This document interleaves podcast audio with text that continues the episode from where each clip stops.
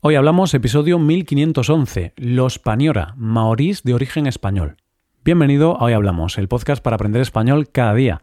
Si te gusta este contenido para aprender español, puedes aprender todavía más usando la transcripción del audio, los ejercicios y explicaciones de los episodios y escuchando los episodios exclusivos. Publicamos uno nuevo cada viernes. Para acceder a todo este contenido puedes hacerte suscriptor premium en hoyhablamos.com. Hola oyente, ¿qué tal? ¿Cómo estás? El gran escritor Stephen King dijo, el linaje. Hay algo en el linaje que va más allá del recuerdo o las similitudes físicas que se transmiten de generación en generación. Es una manera de ser. Y es que de dónde venimos nos define. Y hoy vamos a hablar de una tribu que ha luchado hasta conocer la verdad sobre su origen español. Hoy hablamos de los Paniora, maorís de origen español.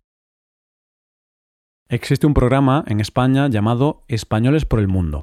En él viajan por diferentes lugares del mundo y hablan en cada uno de estos lugares con españoles que están viviendo ahí. Como puedes ver, el nombre del programa no engaña. Cuando alguna vez he visto este programa, me ha llamado la atención que hay gente, en este caso española, viviendo en los lugares más recónditos del mundo. Y siempre me pregunto, ¿cuál será el lugar del mundo más lejano donde haya algún español viviendo? ¿Habrá algún sitio del planeta donde no haya un español viviendo? No sé la respuesta a estas preguntas, pero de descendientes de españoles viviendo en los confines del mundo es de lo que vamos a hablar en el episodio de hoy. Y es que hoy vamos a conocer a los Paniora, que son maorís de origen español. Pero antes de conocer a este clan en concreto, vamos a intentar dar un poco de contexto para poder entender el tema de hoy. Lo primero que vamos a responder es esta pregunta. ¿Quiénes son los maorís? Por resumirlo mucho, podríamos decir que los maorís son un pueblo indígena polinesio que habita en Nueva Zelanda, más concretamente en la costa este, situada en la isla norte. Una cosa curiosa es que los maorís no son originarios de esta tierra, pero sí son los primeros pobladores, que llegaron a estas tierras a bordo de sus canoas. En esta parte del país, los maorís son un alto porcentaje de la población, y aquí se asienta la tribu Ngati Porou, que es la segunda más importante del país. Algo a tener en cuenta de este pueblo es que para ellos la tierra es muy importante, es sagrada. Y otra de las cosas sagradas para ellos son sus ancestros. De hecho, tienen un proverbio que dice, Solo al conocer tu genealogía puedes clavar tu lanza en la tierra y tener un futuro. Una vez que nos hemos ubicado geográficamente y sabemos un poco sobre el pueblo maorí, vamos a ver quiénes son los Paniora, en ese mismo lugar que hablábamos antes de Nueva Zelanda, la costa este, en la isla norte, habita el que está considerado el mayor grupo familiar del país. Por aclarar un poco cómo se estructuran los maorís, se dividen en tribus y dentro de las tribus hay distintas familias. Pues bien, los Paniora es una de esas familias.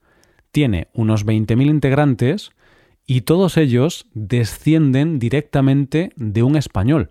De hecho, Paniora en lengua maorí significa españoles.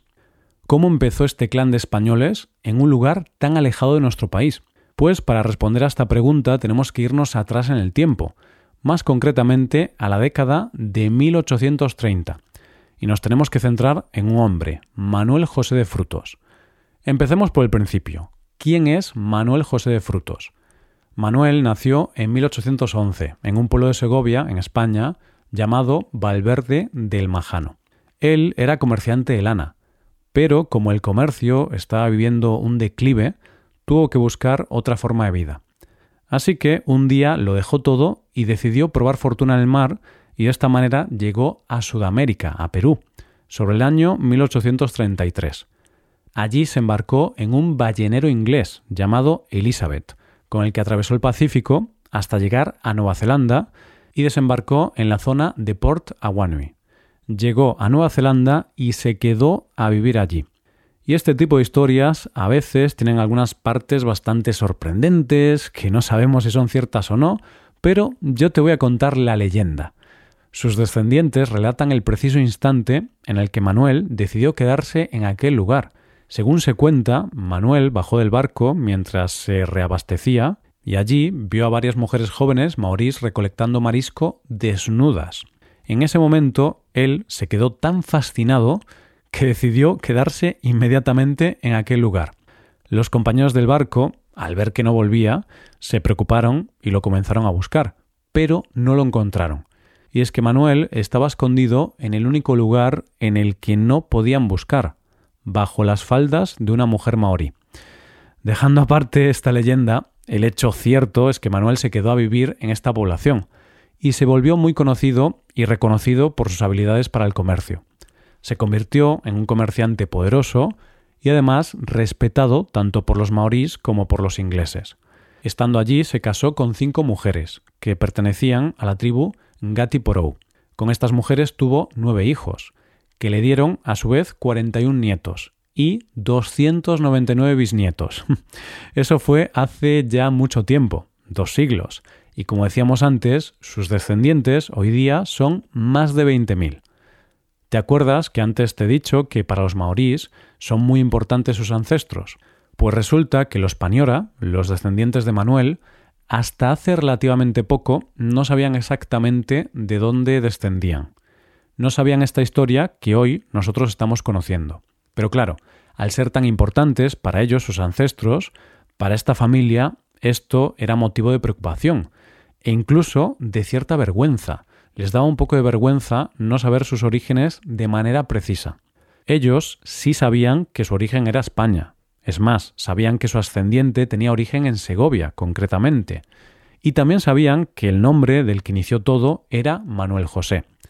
De hecho, en su escudo sale su nombre, y además tiene los colores de la bandera de España, unas torres y una rama de olivo.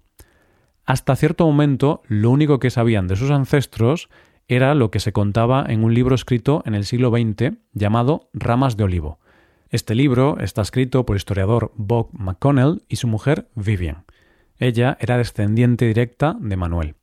Lo que hicieron fue poner por escrito aquello que sabían de su familia para que no se perdieran el tiempo. En él se puede leer.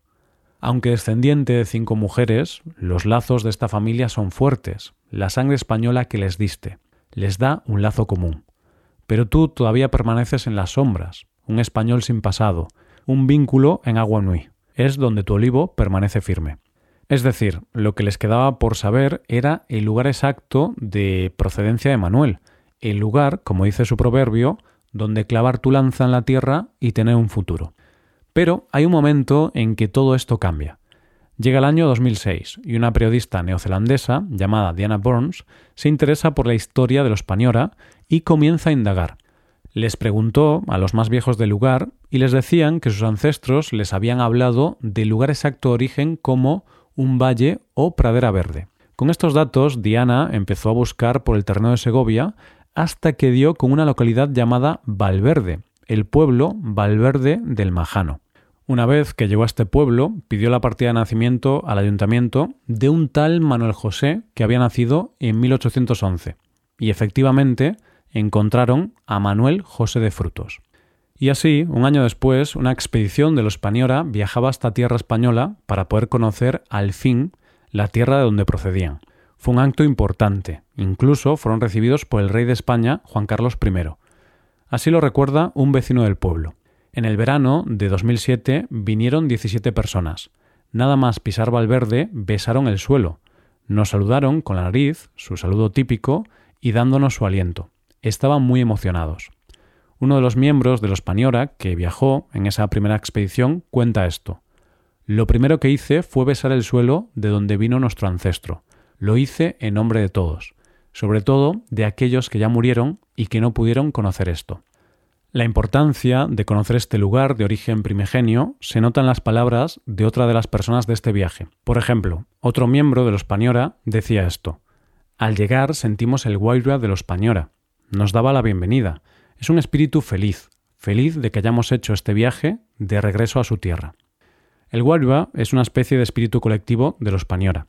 Ellos sabían que estaban en el lugar correcto, porque allí sintieron el espíritu de sus antepasados, que les decían que sí, que aquel era el lugar donde clavar su lanza.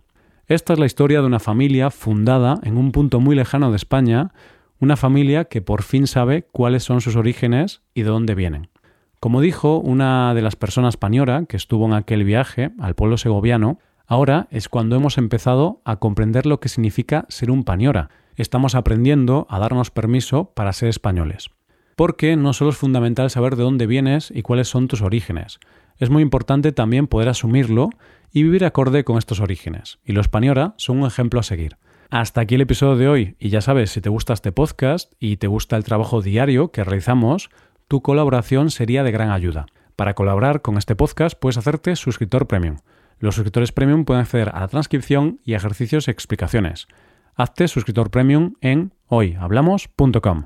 Muchas gracias por escucharnos. Nos vemos en el episodio de mañana. Paso un buen día. Hasta mañana.